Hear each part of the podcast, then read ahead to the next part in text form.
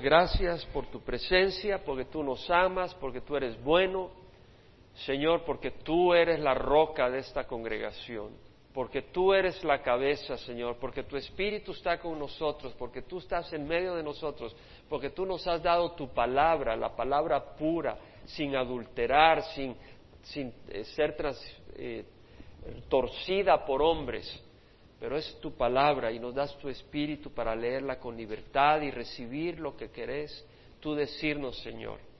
Y Padre, yo te ruego que nos limpies, que nos laves, que nos perdones nuestras actitudes, nuestra naturaleza. Sabemos que hay una naturaleza pecadora con nosotros, tú ya no lo dijiste, pero nos has dado tu espíritu para caminar de acuerdo a tu luz. Gracias por ambas cosas, por tu espíritu y por tu luz. Y Señor, que ahora recibamos de ti esa palabra de ánimo esa palabra de fortaleza, esa palabra de corrección, Señor, y que esa palabra de vida, Señor. Bendice a tu pueblo, despierta a tu pueblo, anima a tu pueblo. Señor, que seamos aquellos instrumentos, aquellos siervos que brotan ríos de agua viva de sus cuerpos, de sus corazones, de sus labios. Haz tu obra, Señor, haz tu gran obra, te lo rogamos en nombre de Cristo Jesús. Amén. Se pueden sentar, mis hermanos. Bueno, hoy terminamos con el favor de Dios el Evangelio de San Mateo. Tremendo Evangelio, ¿no?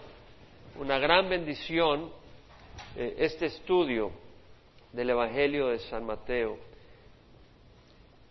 Haciendo un, un pequeño trasfondo, vimos cómo nuestro Señor Jesucristo eh, resucitó el tercer día, tal como lo había dicho, ¿verdad?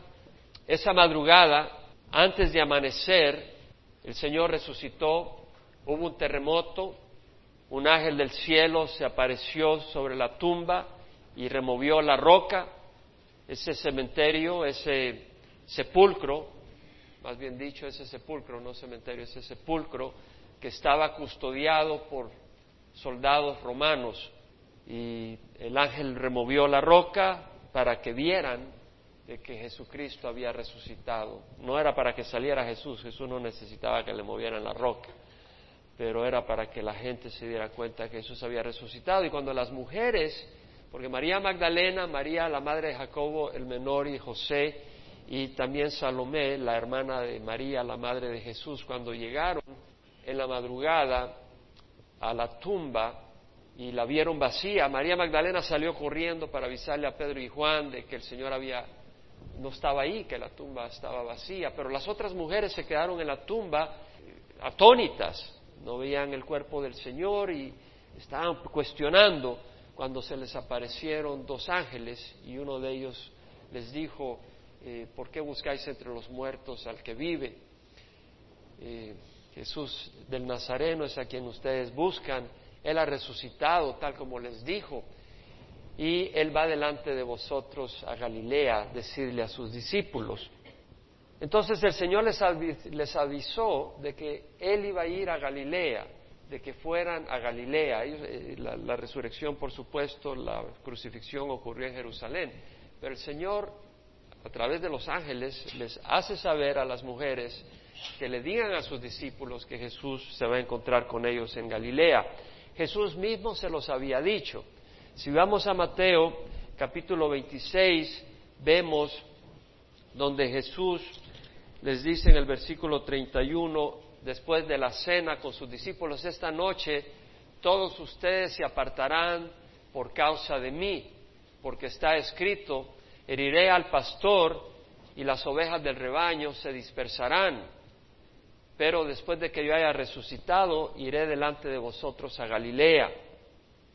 Entonces el Señor les dijo el mismo noche antes de morir, eh, después de la última cena, que Él, después de resucitar, iba a resucitar, pero después de resucitar iba a ir a Galilea. Ahí se iba a encontrar. ¿Por qué a Galilea? Acuérdese que la mayoría del ministerio de nuestro Señor Jesucristo fue en Galilea. De manera de que muchos, la mayoría de los discípulos eran de área donde Jesucristo se iba a encontrar con ellos. Ahora, ese domingo se apareció primero a quién? A María Magdalena. Después se le apareció a Pedro individualmente. Después se le apareció a dos discípulos que eran de Emaús. Pero después se le apareció en la tarde al resto de los discípulos y les dijo, pasa a vosotros. Pero ellos se sorprendieron, se escandalizaron, se asustaron porque creían que veían un espíritu. Y Lucas nos dice que el Señor les dijo, mira mis manos, mira mis pies, soy yo, un espíritu no tiene carne y huesos. Y todavía se quedaban sorprendidos, como que no creían. Y el Señor les dice, ¿tenéis algo de comer? Y agarraron un, pedazo de pescado asado y se lo dieron y Jesús comió con ellos.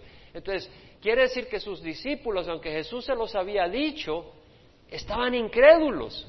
Habían visto cómo Jesús había sido masacrado, cómo había sido despedazado de su piel, lo habían azotado, lo habían golpeado, le habían arrancado la barba, eh, le habían dado bofetadas y de todo, lo habían clavado y lo habían perforado con una lanza, no podían concebir que él hubiera resucitado. Entonces él le dice, mira mis manos, mis pies, soy yo. Y come con ellos. Y el Señor vuelve a decirle, lo dice el Evangelio de San Juan, pasa a vosotros, como el Padre me ha enviado, así yo os envío. Y sopló sobre ellos le dice recibir el Espíritu Santo. ¿Por qué necesitaban el Espíritu Santo?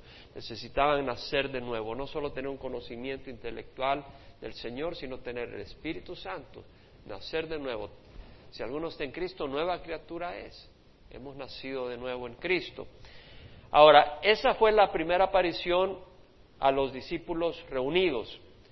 Tomás no estaba con ellos. Entonces cuando le dijeron a Tomás, hemos visto al Señor, es cierto, lo hemos visto, él dijo, mientras no vea la señal de los clavos en sus manos y meta el dedo en el lugar de los clavos y ponga la mano en su costado, no creeré. Un Tomás totalmente incrédulo. Mientras no vea la señal de los clavos en sus manos y meta el dedo en el lugar de los clavos, o sea, Tomás está diciendo, yo no voy a creer hasta que esté convencido, que me des muestra segura de que Jesús ha resucitado. Jesús, Tomás amaba a Jesús. Estaba dispuesto a ir a morir con Jesús a Jerusalén. Eso lo puedes leer en Juan. Tomás amaba a Jesús. Por lo tanto, él no quería ningún sustituto. Si él iba a seguir a alguien, tenía que ser ese Jesús o no. Y quería estar convencido. Dice, mientras no veo en sus manos la señal de los clavos y meto el dedo en el lugar de los clavos y pongo mi mano en su costado, no creeré. Y si aparece Jesús a los ocho días y, voltea a ver a Tomás, le dice, acerca tu, tu dedo y mira mis manos. Extiende tu mano y métela en mi costado y no seas incrédulo, sino creyente, Tomás. Y Tomás cae y le dice, Señor mío y Dios mío. Reconoce a Jesús como Dios, la deidad de Jesucristo ahí confirmada por uno de sus apóstoles. Dijo, dichosos los que creen sin haber visto. Tú creíste porque viste, le dice a Tomás. Esta fue la segunda vez que se le aparece a los discípulos en conjunto. Ya de ahí no aparece en ese momento en Jerusalén, sino que aparece en Galilea. Y eso lo vemos en el Evangelio de San Juan, capítulo 20, perdón, capítulo 21. Obviamente que están ahí en Jerusalén y ya se les ha aparecido algunas veces, pero ahora dice, bueno, ¿y el Señor qué pasó? Ya no lo vemos. Bueno, nos dijo que vayamos a Galilea, ¿qué estamos haciendo acá? Patitas, ¿para qué las quiero? Y se fueron para Galilea. Y en el capítulo 21 leemos que estaba Simón Pedro, estaba Tomás el llamado Dídimo o gemelo, estaba Natanael de Caná de Galilea, estaban los dos hijos del Zebedeo, Juan y Jacobo y dos discípulos más, siete, estaban ahí, en la orilla del mar de Galilea. Y viene Pedro, Simón Pedro, y dice, yo me voy a pescar. Es decir, ¿qué está pasando? No vemos al Señor, no sé. Ah, no voy a ir a pescar. Ya era de tarde. Y los demás dicen, vamos contigo, Simón. Se subieron a la barca y estuvieron tratando de pescar toda la noche, pero en vano. No les salió, pero nada, ni un chimbolo. Y al amanecer le aparece el Señor Jesús y le dice, hijitos, ¿tenéis algo que comer? ¿Algo que comer con? Y dicen, no, no le dijeron hemos pescado toda la noche y no hemos agarrado nada. Pescadores se avergonzaban decir eso. Pero dijeron, no, no tenemos nada. Y le dijo, echad la red al lado derecho de la barca.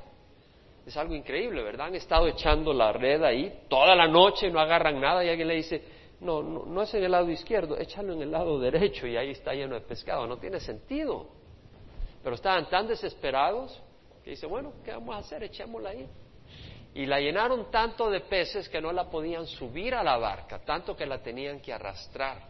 Ahora, eh, Juan, discípulo amado, eh, dice, ese es el Señor. Y Pedro que está, cuando se da cuenta que es el Señor, se había quitado su túnica externa para estar pescando. Cuando se da cuenta que el Señor, se pone la túnica externa y se avienta al agua.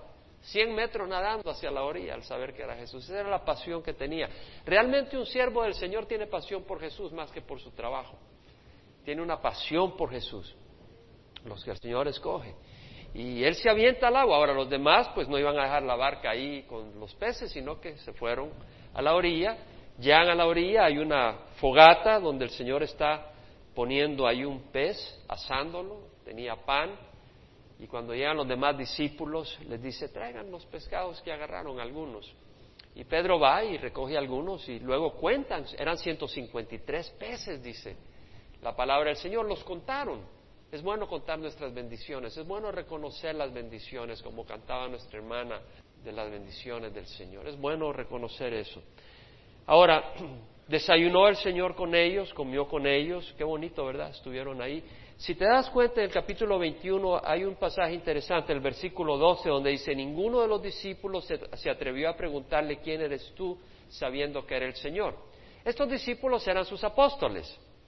¿Cierto? Simón Pedro, Juan, Jacobo, Natanael, eran sus discípulos y vemos de que ellos habían visto a Jesús resucitado. Pedro ya eran tres veces por lo menos, lo había visto dos veces cuando estaban reunidos y lo había visto de forma personal. Sin embargo, dice, ninguno de los discípulos se, se atrevió a preguntarle, ¿quién eres tú? Nos da a entender que Jesús mantuvo sus marcas en las manos y en los pies y en el costado, pero no necesariamente siempre se apareció con el mismo rostro. Porque si hubiera aparecido con el mismo rostro, ese versículo no tiene ningún sentido de atreverse a preguntar quién eres tú. Tú no tienes que preguntarle quién eres tú si ya lo has visto con el mismo rostro dos, tres veces. ¿Sí? Eh, de manera de que el Señor no siempre se aparece con el mismo rostro. Bueno, eso es una observación. Versículo 14 dice, esta fue la tercera vez que Jesús se manifestó a los discípulos reunidos. La primera vez fue el domingo de resurrección, ocho días después cuando estaba Tomás con ellos, y ahora acá en Galilea, la tercera vez que se le aparece a ellos. Ahora viene una conversación que es importante a todo lo que vamos a, terminar en Mateo.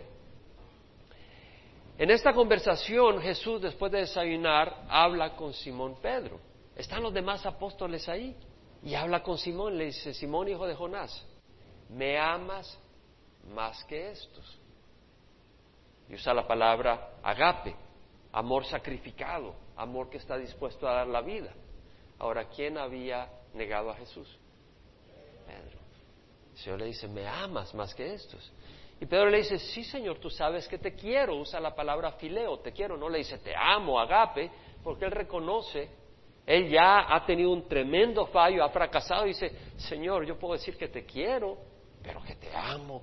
Yo quisiera decir, pero yo ya me doy cuenta que no soy nadie para vanagloriarme en el amor que te tengo. Lo único que puedo decir es que te quiero, Señor. Y entonces viene el Señor y le dice, bueno, apacienta mis corderos. La palabra apacienta es bosco y esa palabra quiere decir dar pasto, dar alimento. Entonces vemos, y cordero es una oveja pequeña, ¿verdad? Entonces lo que está diciendo, alimenta, da de comer. Ahora, ese alimento es la palabra del Señor, porque ese es el alimento espiritual. El Señor dijo, no solo de pan vive el hombre, sino de toda palabra que sale de la boca de Dios. Entonces le está diciendo a su apóstol, a su discípulo, la responsabilidad que le está entregando. Alimenta a mis corderos, alimenta al rebaño mío. Y dice, mis corderos son míos, no son tuyos, Pedro. Esta no es la iglesia de Jaime, esta, esta mesa no es la iglesia de Chuck, la iglesia hispana no es de Sergio, la iglesia es de Cristo. El cuerpo es de Cristo, las ovejas son de Cristo. Le dice, apacienta, alimenta, bosco. Y la segunda vez le dice, Simón hijo de Jonás, ¿me amas Ya no le dice más que estos, le dice, ¿me amas? Y Simón Pedro le dice, sí, Señor, tú sabes que yo te quiero. Entonces le dice, pastorea mis ovejas. Y usa la palabra poimaíno. La palabra poimaíno quiere decir alimentar, pero también quiere decir cuidar, estar pendiente, guiar, y también quiere decir gobernar. Entonces le está diciendo, poimaíno mis ovejas, es decir, no solo las alimentes, pero cuida por ellas, vela por ellas. Asegúrate de que no hay lobos, asegúrate de que no se están desviando por donde no deben de irse, asegúrate que no están siendo engañadas, asegúrate que eh, no se muerden entre ellas, asegúrate que está sano el rebaño. Y bueno, le dijo entonces el Señor, como digo, ¿verdad? Eh, pastorea a mis ovejas. Y la tercera vez le dice, Simón, hijo de Jonás, ¿me quieres? Esta vez ya no le dice, ¿me amas? Si no me quieres, Fileo. Ese amor de afecto, pero no ese amor sacrificado. Pedro bajó, el Señor bajó al nivel de Pedro. Y Pedro le dice, sí, Señor, tú sabes todas las cosas, muy entristecido porque le dijo, ¿me quieres? Y le dijo, tú sabes que yo te quiero. Y le vuelve a decir, alimenta mis ovejas, bosco. Entonces, esto es muy importante, lo que estoy compartiendo acá. Lo he compartido en distintos contextos, pero ahora que estamos estudiando Mateo y la Gran Comisión, que es donde termina el, Evangelio de San Mateo, es muy importante esto. El Señor le está dando esa responsabilidad a Pedro y a todos sus discípulos que tienen eh, responsabilidad sobre el rebaño. Uno es alimentar con la palabra de Dios. Pedro mismo dijo, habéis nacido de nuevo, no de semilla corruptible, no de simiente corruptible, sino de simiente incorruptible, la palabra de Dios que vive y permanece. ¿Cómo nacemos de nuevo? No se trata de si somos religiosos, es si somos nueva criatura, si hemos nacido de nuevo. Porque tú puedes ir a la iglesia todo lo que quieras, pero no ser el mismo. Pero hay que haber una transformación y esa transformación la hace la palabra de Dios cuando la recibimos. Entonces, al recibir la palabra de Dios, la palabra de Dios que nos dice qué es lo que tenemos que hacer, su palabra, su verdad, a Jesucristo en nuestro corazón, nacemos de nuevo. Somos nuevas criaturas. Como dice la palabra del Señor, que la luz vino al mundo. Y Él vino a los suyos, pero los suyos no le recibieron. Pero a los que le recibieron, a los que creen en su nombre, les dio el derecho de ser hechos hijos de Dios, que nacieron no de carne, ni de sangre, ni de voluntad de hombre, sino de Dios. Es decir, todos somos criaturas de Dios, pero no todos somos hijos de Dios. Para ser hijos de Dios hay que nacer de nuevo. ¿Cómo? Aceptando a Jesucristo en nuestro corazón, recibiendo su palabra de que Él es el camino al Padre, que nadie viene al Padre sino por mí, que Él es quien nos da la vida, como dice la palabra, el testimonio es este, que Dios nos ha dado vida eterna y esta vida está en su Hijo. El que tiene al Hijo tiene la vida, el que no tiene al Hijo no tiene la vida. Tenemos que tener a Jesús su palabra, sus promesas en el corazón y entonces nacemos de nuevo. Y necesitamos la luz del Señor. Por eso la, palabra de Dios es luz. Lámparas a mis pies tu palabra y luz para mi camino. Entonces, la, la responsabilidad de los pastores es dar la palabra de Dios, porque es primero para poder nacer de nuevo y segundo para poder ser alimentados, tener luz, tener fortaleza espiritual. En Hechos capítulo 20 tenemos la historia donde nos narra Lucas el viaje misionero de Pablo en su tercer viaje misionero cuando va de camino hacia Jerusalén. Y leemos que en el capítulo 20 dice que se para en Mileto, que es en la costa de Asia, y llama a los ancianos de la iglesia de Éfeso, porque él tenía por, por, por plan ir hacia Jerusalén para la fiesta de Pentecostés. Y se reúne con los ancianos, entonces no quería atrasarse, por eso no fue hasta Éfeso, y llama a los ancianos, y cuando llegan los ancianos les dice el versículo 18, vosotros sabéis cómo he sido con vosotros todo el tiempo, desde el primer día que estuve en Asia, sirviendo al Señor con toda humildad y con lágrimas. Este era el siervo de Dios, Pablo, un siervo de Dios, sirviendo con lágrimas, con humildad, con pruebas que vinieron sobre mí por causa de las intrigas de los judíos. ¿Cómo no rehuí declarar a vosotros nada que fuera útil? Y de enseñaros públicamente y de casa en casa. ¿Qué es lo útil? Lo que es útil es la palabra de Dios. No rehuí declarar a vosotros nada que fuera útil. Para tu espíritu no es útil que yo te esté hablando de política. o que te esté hablando de psicología o de filosofía. En, el, en la iglesia de Dios lo que vamos a hablar es la palabra de Dios. Y si tú vas a un lugar donde no se estudia la palabra de Dios, ¿qué haces ahí para tu alma? No estás haciendo nada. Es la palabra de Dios. En el versículo 26 vuelve a decir Pablo, os doy testimonio este día que soy inocente de la sangre de todos, pues no rehuí declarar a vosotros todo el propósito de Dios. ¿Dónde está el propósito de Dios? Está en la Escritura. La palabra de Dios nos declara cuál es el propósito de Dios para nuestras vidas. Es en la palabra de Dios. Y luego Pablo dice, tened cuidado de vosotros y de toda la grey en medio de la cual el Espíritu Santo os ha hecho obispos. La palabra obispos es episcopo. Y la palabra episcopo dice epi y scope, quiere decir mirar sobre, supervisar, para pastorear, poimaíno, cuidar, guiar, supervisar, no enseñoreándose, pero con, un cuidado, con una preocupación para que esté sano el rebaño. Entonces le dice, mira, eh, tened cuidado, cuídate de ti mismo primero, y luego de la grey, del rebaño, en medio de la cual el Espíritu Santo os ha hecho pastores para pastorear la iglesia de Dios, la cual Él compró con su propia sangre. Sé que después de mi partida, una vez más la deidad de Jesús, Dios compró con su propia sangre. La sangre de Jesús es la sangre de Dios. Porque Dios se encarnó y se hizo hombre y dio su vida en la cruz por nosotros. Jesucristo dio su sangre y Jesucristo es Dios. Por eso dice la, iglesia que Dios compró con su propia sangre. Ahora, dice el versículo 29, sé que después de mi partida vendrán lobos feroces entre vosotros que no perdonarán el rebaño. Hermanos, entran lobos feroces en las iglesias. Y en los grupos han entrado lobos feroces a lo largo de la historia. Y dice, y que de entre vosotros mismos se levantarán algunos hablando cosas perversas. Se levantarán quiere decir de que al principio no hablaban cosas perversas, pero luego se levantan a hablar cosas perversas. No necesariamente vulgaridades, pero doctrinas falsas para arrastrar a los discípulos tras ellos. Por tanto, estad alerta, recordando que por tres años de noche y de día no cesé de amonestar a cada uno con lágrimas. Ahora os encomiendo a Dios y a la palabra de su gracia que es poderosa para edificaros y daros herencia entre los santificados. Pablo encomienda a la iglesia de Éfeso a Dios. Dios es el único que puede protegerte. Dios. Y la palabra de su gracia. La palabra de Dios. No dice Dios y la tradición. No dice Dios y Calvary Chapel. No dice Dios y, la Iglesia Católica. No dice Dios y la Iglesia Bautista. Dice Dios y la palabra de su gracia. No dice Chuck Smith y Calvary Chapel.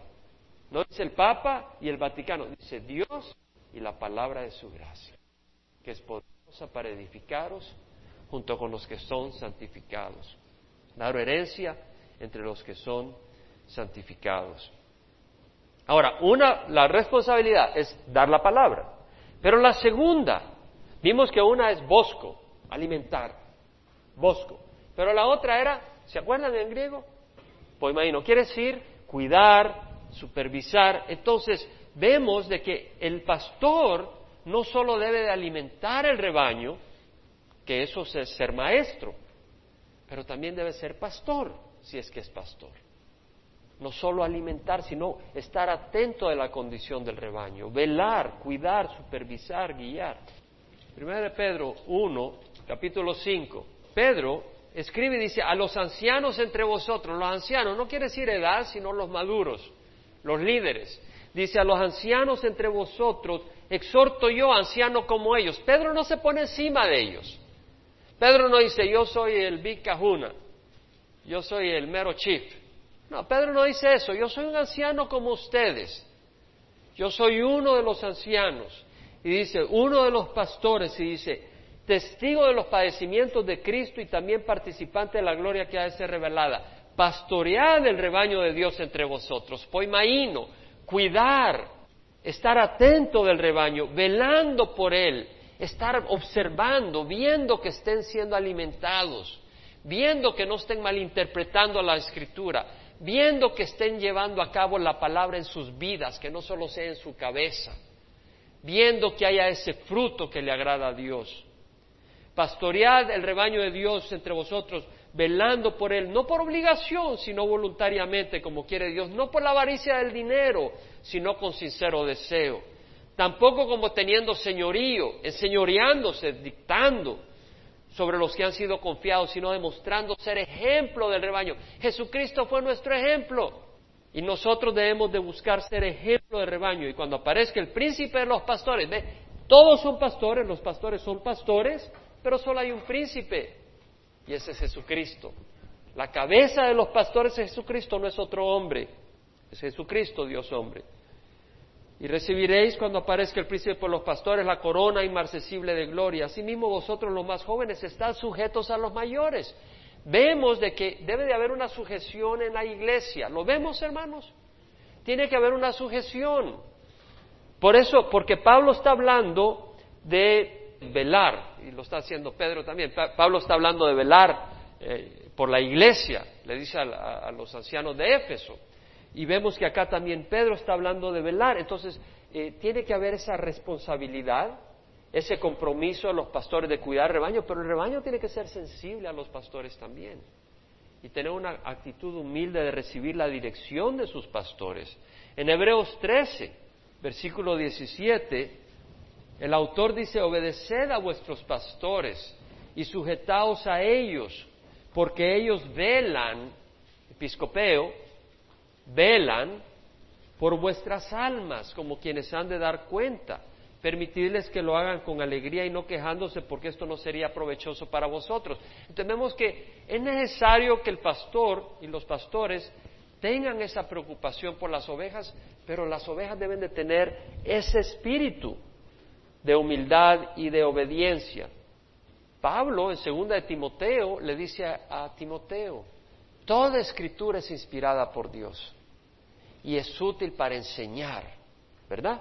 Los pastores debemos de enseñar, eso es alimentar, para reprender, para corregir, para instruir en justicia, a fin que, a fin que el hombre de Dios sea perfecto, equipado para toda buena obra. Esto es importante. Pablo está diciendo, Toda escritura es inspirada por Dios y es útil para enseñar, para reprender.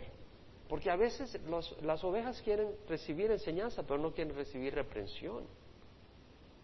Toda escritura es útil para enseñar, para reprender, para corregir. A veces las ovejas quieren oír la palabra, pero no quieren oír corrección.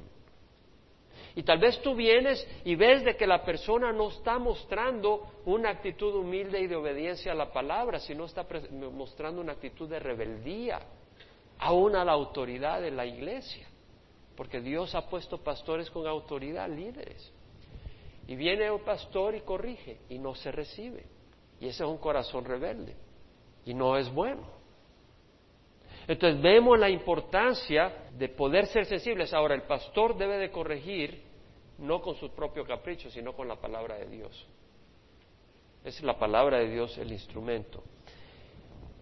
Pablo le escribe a Tito y en su carta a Tito, hablando de los cretenses, le dice, repréndeles severamente para que sean sanos en la fe. Este es un caso donde eh, él está haciendo referencia a un grupo de personas que llama glotones, perezosos.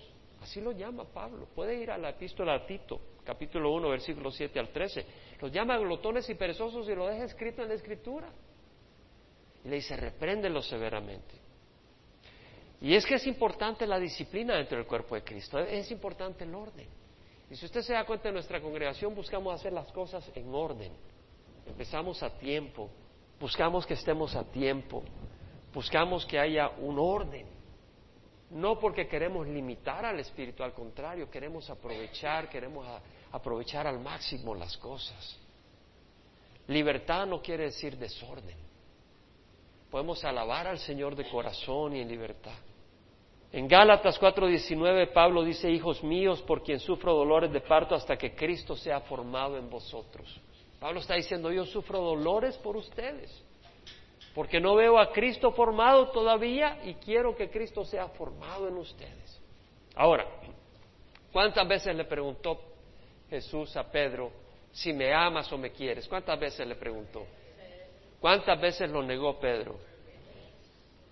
Bingo, ¿verdad? O sea, yo estoy seguro que Pedro, cuando yo que tres veces le preguntaba, estaba haciendo referencia a las tres veces que le había negado. Y lo desarmó.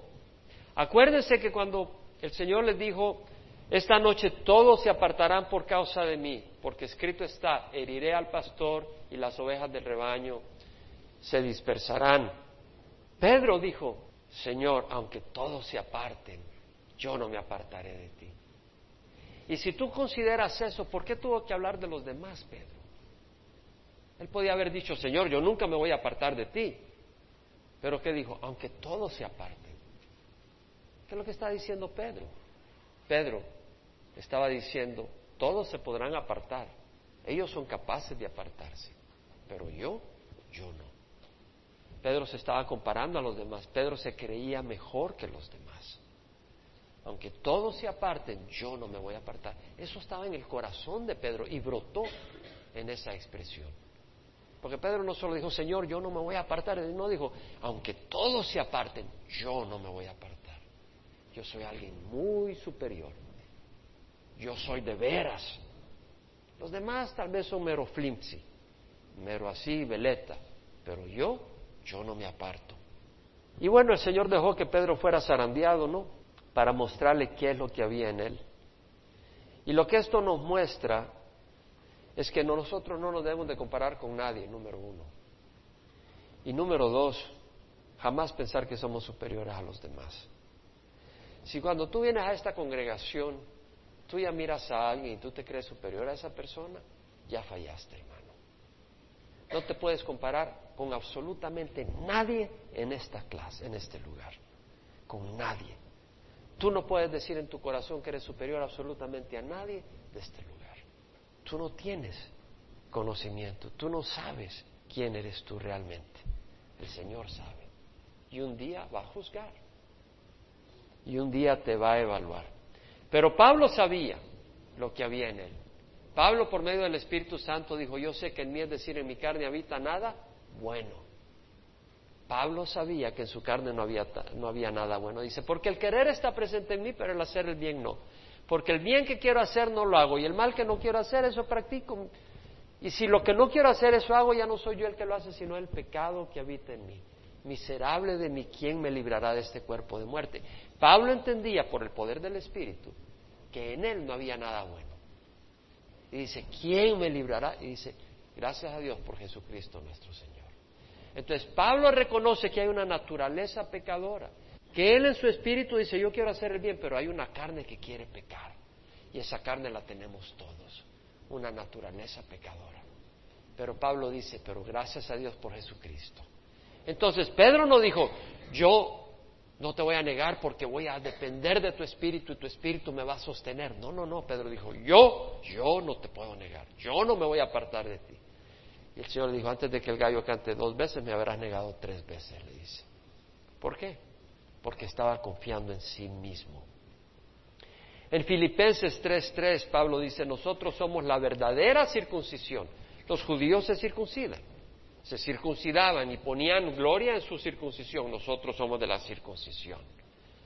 Y se creían más espirituales por eso, pero eso era, una, era un rito externo pero Pablo dice, nosotros somos la verdadera circuncisión que adoramos en el Espíritu de Dios y nos gloriamos en Cristo Jesús, no poniendo confianza en la carne.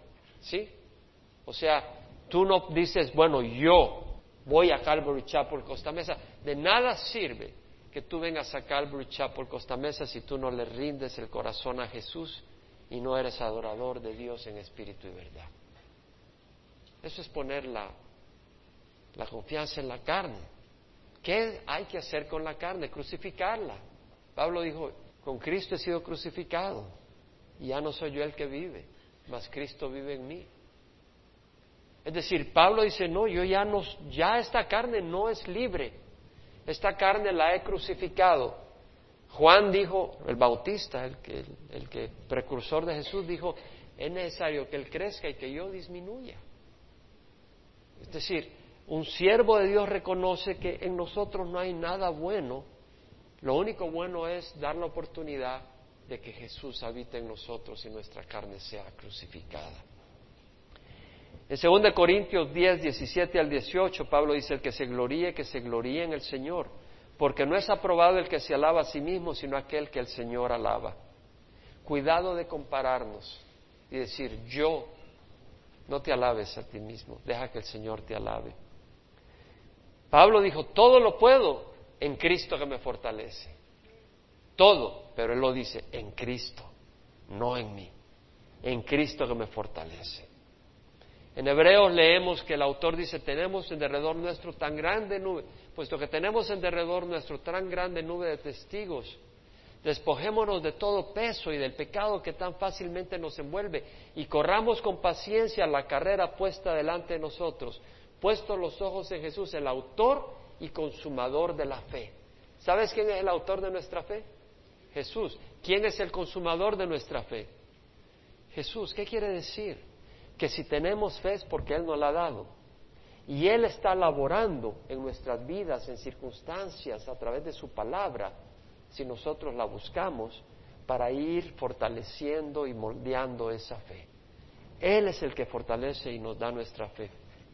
Pablo dijo, estoy convencido que aquel, hablando de Jesús, es poderoso para guardar mi depósito hasta aquel día. Pablo mismo dice, yo fui constituido predicador, apóstol y maestro, y lo era. Era predicador, era apóstol y maestro. Por lo cual sufro estas cosas, pero no me avergüenzo, porque yo sé en quién he creído. Y estoy convencido de que es poderoso para guardar mi alma hasta aquel día. Es decir, Pablo dice, yo soy predicador, yo soy apóstol, yo soy maestro, pero mi alma no la tengo en mis manos, la tengo en las manos de Jesús. Él va a ser fiel para guardármela. El mismo Pablo dependía de Jesús para llegar a su meta.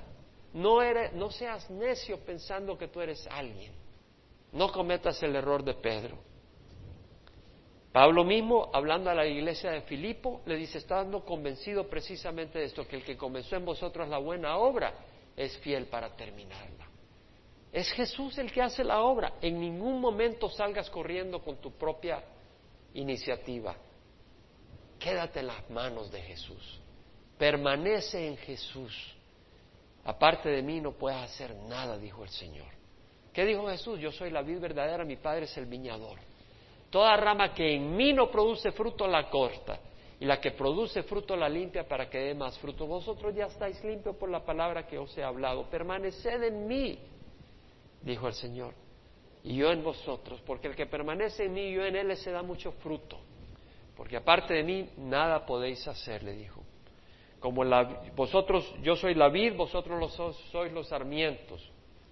El que permanece en mí y yo en él, eh, vamos a Juan 15, vamos a leerlo, versículos 4 y al 6.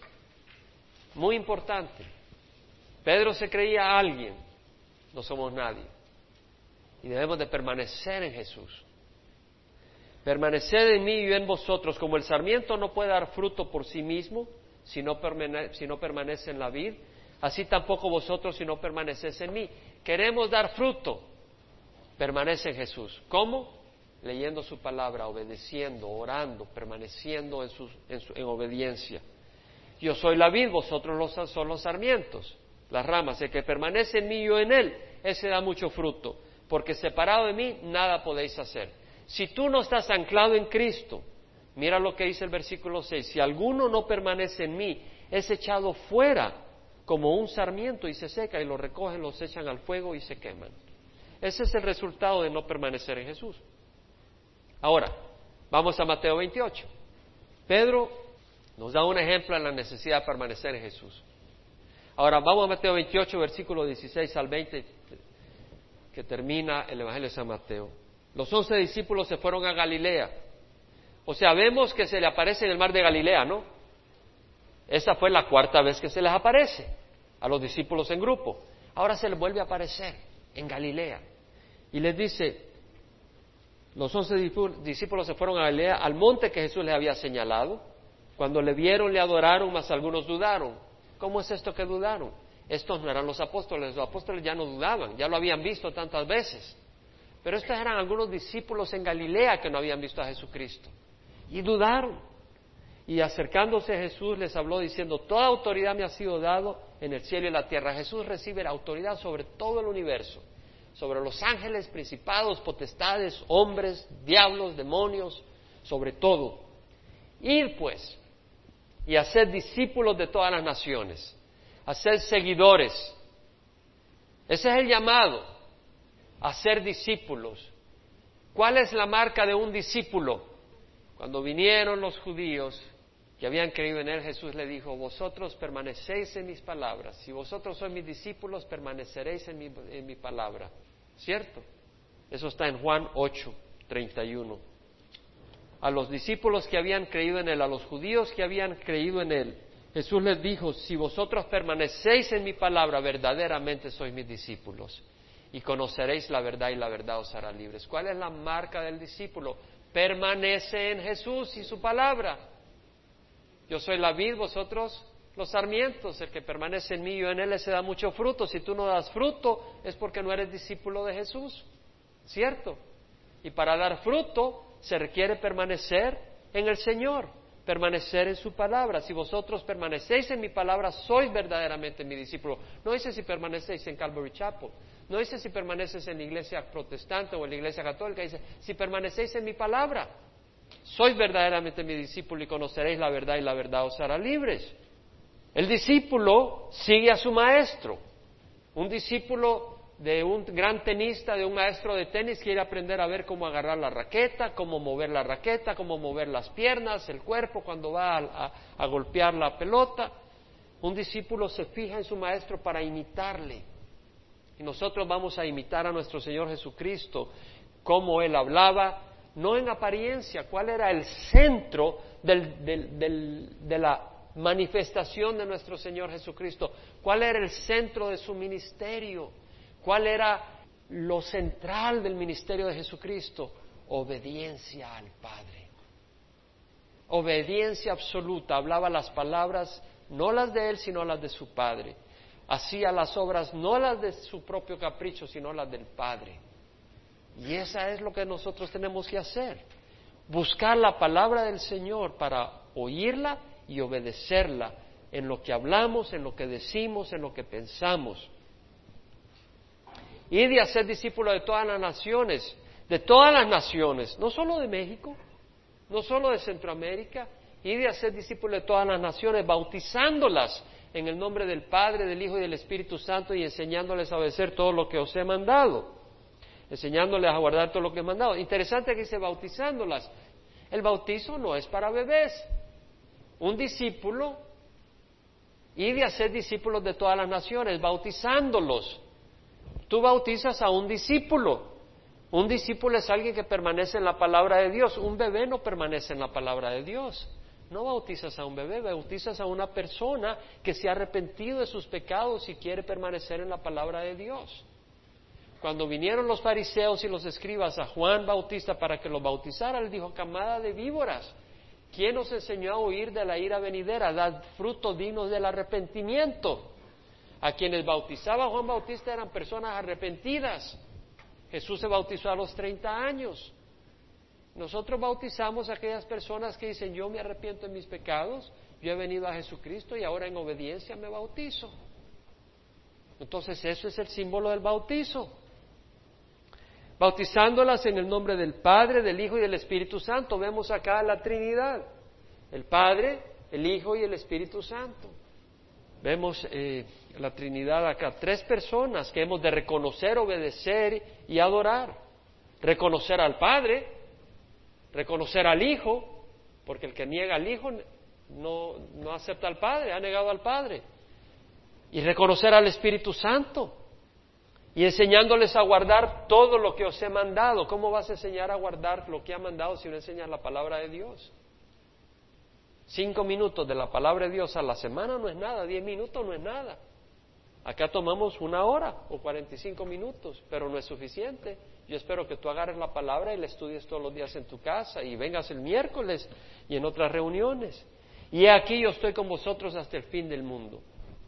Jesús está con nosotros con sus discípulos, pero de una manera especial. En Juan 14, 23 Jesús dice, si alguno me ama, guardará mi palabra, Y mi Padre le amará y vendremos a Él y haremos en Él morada. Es decir, si tú amas al Señor vas a guardar su palabra. ¿Cómo la vas a guardar si no la buscas? Si alguno me ama, guardará mi palabra. Y mi Padre le amará y vendremos a Él y haremos con Él morada. Jesús y el Padre vienen y hacen morada con nosotros y el Espíritu Santo, somos templo del Espíritu Santo. Hace morada en nosotros. Entonces somos discípulos de Jesucristo y de hacer discípulos de todas las naciones. Ahora, para ser discípulo estamos en un mundo que es antagonista, enemigo de Jesucristo. ¿Qué hizo el mundo con Jesucristo? Lo crucificó. ¿Y tú crees que el mundo te va a aplaudir? No, no te va a aplaudir. Se requiere poder. Jesucristo recibió el poder del Espíritu Santo para poder hacer la obra del Padre. ¿Y tú crees que nosotros no necesitamos el poder del Espíritu Santo? En Lucas 14, 24, 49 leemos que Jesús dijo, he aquí yo enviaré sobre vosotros la promesa de mi Padre, pero vosotros permaneced en la ciudad hasta que seáis investidos con poder de lo alto. La pregunta es, ¿tienes el poder del Espíritu Santo en tu vida? Porque necesitas el poder del Espíritu Santo para caminar sobre el pecado y no dentro del pecado. Necesitas el poder del Espíritu Santo para decirle no al pecado. Eres bombardeado por todos los ángulos para que seas codicioso, para que seas avaricioso, para que seas inmoral, para que seas mentiroso, para que seas adúltero, para que seas borracho, para que vivas una vida vana. Estás empujado en todos los ángulos y sin el poder del Espíritu Santo no vas a poder. Por eso el Señor dijo, es necesario que recibas el poder del Espíritu Santo. Vámonos al libro de Hechos. Hechos capítulo 1. El primer relato que escribí, Teófilo, trató de todo lo que Jesús comenzó a hacer y a enseñar hasta el día que fue recibido arriba, después de que por el Espíritu Santo había dado instrucciones a los apóstoles que había escogido. Jesús, por el poder del Espíritu Santo, dio instrucciones a los apóstoles. Los pastores necesitamos el poder del Espíritu Santo para poder dar instrucciones. Y tú, si eres testigo, necesitas también el poder del Espíritu Santo para hablar y dar testimonio de Jesús. A estos también, después de su padecimiento, se presentó vivo con muchas pruebas convincentes. ¿Qué pruebas? Mira mis manos y mis pies. Comió con ellos, caminó con ellos, conversó con ellos durante cuarenta días y hablándoles de los concernientes al reino de Dios y reuniéndolos les mandó que no salieran de Jerusalén. Es decir, después de que se le apareció en Galilea, regresaron a Jerusalén. ¿Por qué? Porque Jesús ascendió en el monte de los olivos.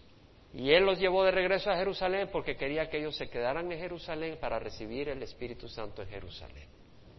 Juan bautizó con agua, pero vosotros seréis bautizados con el Espíritu Santo entre pocos días. Algunos tal vez acá no han sido bautizados con el Espíritu Santo por su incredulidad, porque es por fe. Es por fe. Y tú puedes decir, no, yo no merezco. Sí, no lo mereces, pero es que yo soy un, un, ínfime nada. Sí, eres un ínfime nada, pero el poder de Dios es mayor. Y la promesa de Dios es mayor. ¿Por qué la vas a rechazar? Todo lo que tienes que hacer es, gracias Señor, lo recibo. El Señor no hace excepción de personas. No hay nadie acá que el Señor excluya para recibir el Espíritu Santo, excepto que tú digas, yo no lo merezco. Está bien, no lo mereces, pero Dios te lo quiere dar. Pero no lo vas a recibir. Pero yo, yo, sí, tú. El Señor lo da. Entonces los que estaban reunidos le preguntaban diciendo, Señor, ¿restaurarás en este tiempo el reino a Israel? Y él les dijo, no os corresponde a vosotros saber los tiempos ni las épocas que el Padre ha fijado con su propia autoridad, pero recibiréis poder cuando el Espíritu Santo venga sobre vosotros. Y me seréis testigos en Jerusalén, en Judea, Samaria hasta los confines de la tierra. Vamos a ser testigos de Jesucristo. ¿Cómo? No solo con lo que hablas, sino el tipo de vida que vives, ¿no? Cuando llegué a los apartamentos a donde yo vivo, bien pronto me identifiqué como pastor con algunas personas. ¿Sabe para qué? Para mí mismo, mi propio beneficio. Que sepan que yo no voy a vivir una doble vida ahora que estoy solo acá en este lugar. Tienes que vivir una vida recta. No puedes decir una cosa y vivir otra cosa. A otros no les digo porque se asustan. Porque algunos se asustan si le dicen, no, pastor, y dice, híjole, me vino acá a hacer la vida difícil, me va a estar mirando, no es así la cosa. Nosotros somos pecadores arrepentidos y perdonados por el Señor. Y todo lo que somos somos hermanos que queremos compartir a ese Jesús y la liberación de Jesús con otros, ¿verdad? Pero no puedes vivir dos vidas. Tienes que vivir una vida sola, limpia ante el Señor por el poder del Espíritu. Y también lo que digas, la palabra del Señor. Después de haber dicho estas cosas, fue elevado mientras ellas miraban. Y una nube le recibió y les ocultó de sus ojos. Y estando mirando fijamente al cielo, Mientras él ascendía, aconteció que se presentaron junto a ellos dos varones en vestiduras blancas, que les dijeron, varones galileos, ¿por qué estáis mirando al cielo? Este mismo Jesús que ha sido tomado de vosotros al cielo vendrá de la misma manera, tal como lo habéis ido ir al cielo, tal como lo habéis visto. Gloria al Señor. Jesús viene. Jesús viene por nosotros. Entonces, somos discípulos de Jesucristo por el poder del Espíritu Santo y le vamos a ver venir. La palabra del Señor dice, amados, mirad cuán gran amor nos ha dado el Padre que seamos llamados hijos de Dios. Y eso somos, por eso el mundo no nos conoce. El mundo no son todos hijos de Dios, pero los que hemos recibido a Cristo somos hijos de Dios. Mirad cuán gran amor nos ha dado el Padre para que seamos, llamados hijos de Dios. Y eso es lo que somos, por eso el mundo no nos conoce. Primera de Juan, capítulo 3. Amados, ahora somos hijos de Dios y aún no se ha manifestado lo que habremos de ser. Versículo 3. Pero sabemos que cuando Él se manifieste seremos semejantes a Él porque le veremos como Él es. Jesús viene, se va a manifestar y los que somos hijos de Dios vamos a ser como Jesús porque le veremos tal como Él es. Y todo el que tiene esta esperanza puesta en Él se purifica tal como Él es puro. Entonces somos discípulos de Jesús, comprados por su sangre, somos hijos de Dios y tenemos una esperanza viva. Ahora, ¿qué vamos a hacer?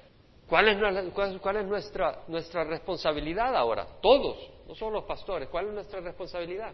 Ser testigos. Esa es nuestra responsabilidad, ser testigos de nuestro Señor Jesucristo. Entonces, vamos acá a 2 de Corintios 5, 14, 15.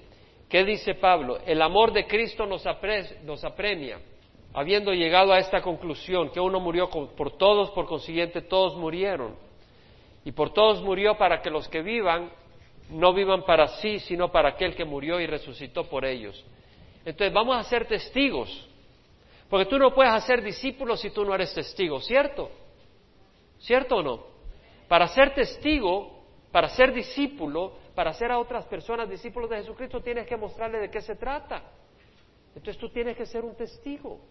Vamos a ser testigos del Señor.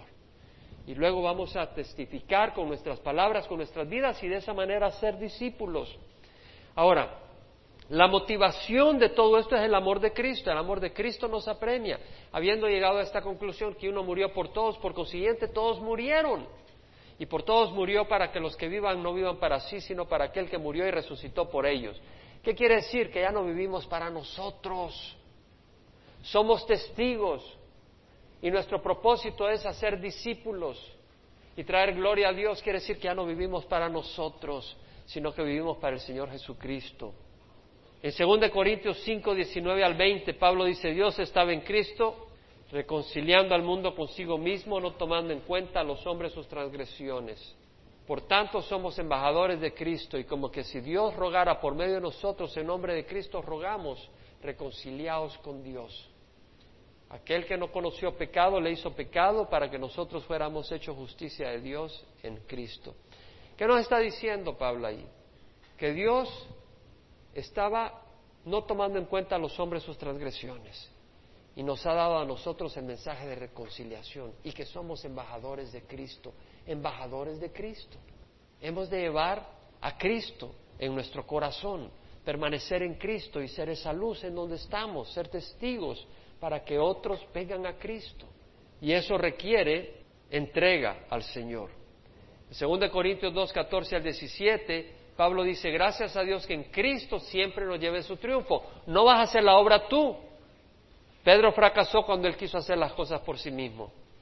Pero, pero gracias a Dios que en Cristo siempre nos lleve su triunfo y por medio de nosotros manifiesta en todo lugar la fragancia de su conocimiento. Porque fragante aroma somos de Dios para Cristo. Para unos aroma de muerte para muerte, olor de muerte para muerte, y para otros olor de vida para vida. Es decir, somos un aroma, nuestra vida debe de ser un aroma de Dios a otros. Un discípulo no es aquel que viene a la iglesia una vez a la semana, un discípulo es aquel que tiene a Cristo y ilumina la luz de Cristo a donde anda, en lo que hacemos, en el trabajo, en nuestra casa, en la iglesia. Primera de Pedro 2, 9 al 10, Pedro dice, vosotros sois linaje escogido, real sacerdocio, nación santa, pueblo adquirido para posesión de Dios, a fin de que anunciéis las virtudes de aquel que nos llamó de las tinieblas a su luz admirable. Sois linaje escogido, ¿no? Real sacerdocio, nación santa. Eso es lo que somos. Tomé unas notas sobre lo que es ser discípulo, viendo unos artículos de Oswald Chambers, y decía lo siguiente, nuestra vida como discípulos no es un sueño, mas es una disciplina que requiere el uso de todos nuestros poderes. El ser discípulo no es fácil, requiere entrega, requiere todo el poder de Dios. El primer requisito de un obrero es disciplina voluntaria a la cual uno entra. Requiere un corazón enamorado de Jesucristo para poner a los pies, para poner los pies en sus huellas. Es decir, quiere decir que un discípulo no sigue su propio camino, sino el camino de Jesús. Y eso requiere disciplina. Para acomodar la vida a un continuo caminar con Él hacia Jerusalén. Jesús dijo, es necesario que vaya a Jerusalén a morir. Y nosotros debemos de consagrar nuestras vidas. Y eso requiere el no a la carne y el sí a Jesucristo. Si alguno desea venir en pos de mí, niéguese a sí mismo, tome su cruz cada día y sígame. ¿No requiere eso poder? ¿No requiere eso entrega? ¿No requiere eso sacrificio? La cruz es el dolor que involucra hacer la voluntad de Dios. Muchas veces la voluntad de Dios es difícil.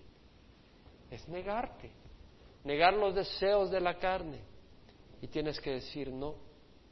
Ten cuidado, dice Oswald Chambers, de decir no tengo tiempo para leer la Biblia o para orar. Más bien di, no me he disciplinado para hacer estas cosas. Requiere disciplina seguir al Señor. Por discípulos queremos decir uno que continúa concentrado en nuestro Señor. Un discípulo sabe que debemos de agradar al Señor y busca empaparse, sumergirse en su palabra, busca empaparse y obedecer al Señor, busca eh, llenar su corazón de alabanzas cristianas, de conversar con hermanos. La marca del discipulado es el señorío de Jesús, su derecho a mí desde la coronilla de mi cabeza hasta la planta de mis pies. Tú eres mi hijo amado, en ti me complazco, dijo el Padre de Jesús. El corazón del Padre estaba rebalsando de deleite ante la fidelidad de su Hijo. ¿Está Jesucristo rebalsando de deleite ante la manera en que vives una vida sacrificada de santidad? El discípulo no tiene un programa, solo una pasión que se caracteriza por su devoción a Jesús. Si tienes que decir, haz como digo, pero no como hago, hmm, antes de que podamos discipular a las naciones, nosotros mismos debemos de estar donde queremos que otras personas estén. ¿Estás leyendo la palabra del Señor? ¿Estás buscando del Señor? Estás caminando en el Señor. No quiere decir que seas perfecto, pero estás caminando en su camino. Estás buscando servirle. Entonces puedes discipular a otros. Pero si estás viviendo en, en, una vida donde tú eres la razón de tu vida y tú vives de acuerdo a tu propio plan, a tu propio programa, ¿qué vas a discipular a nadie? Nuestro Señor nunca permite una lealtad que resulta del impulso del entusiasmo. Algunas personas reciben al Señor porque, ah, qué bonito lo que dijo y, ya. Pero es por el impulso. No, no. Nuestra decisión debe involucrar nuestra voluntad donde decimos, Señor, yo soy pecador. Perdóname. Tú eres Dios. Tú eres luz. Tú eres bueno. Yo debo de darte mi vida. Implica la voluntad. Cuando es tu voluntad la que está involucrada, no te haces para Pablo dijo, no me avergüenzo del Evangelio porque es el poder de Dios para salvación. No me avergüenzo del Evangelio porque es el poder de Dios para salvación de todo el que cree. El judío primeramente y luego el griego, porque en el Evangelio la justicia de Dios se revela por fe y para fe, tal como está escrito, el justo por la fe vivirá. ¿Qué es el Evangelio? No está hablando de los cuatro Evangelios. Los cuatro Evangelios realmente son las cuatro historias que presenta Juan, Mateo, Marco y Lucas sobre la vida de nuestro Señor Jesucristo. Pero el Evangelio es un mensaje de salvación. Por eso dice Pablo, no me avergüenzo del Evangelio porque es el poder de Dios para salvación. El que Judas se haya ahorcado y se haya muerto y se le han abierto las vísceras no es el Evangelio. Está escrito en los Evangelios, pero el Evangelio es una noticia, una buena noticia. ¿Cuál es esa noticia? La palabra del Señor dice que de tal manera amó Dios al mundo que dio a su Hijo unigénito para el que crea en Él no se pierda, mas tenga vida eterna.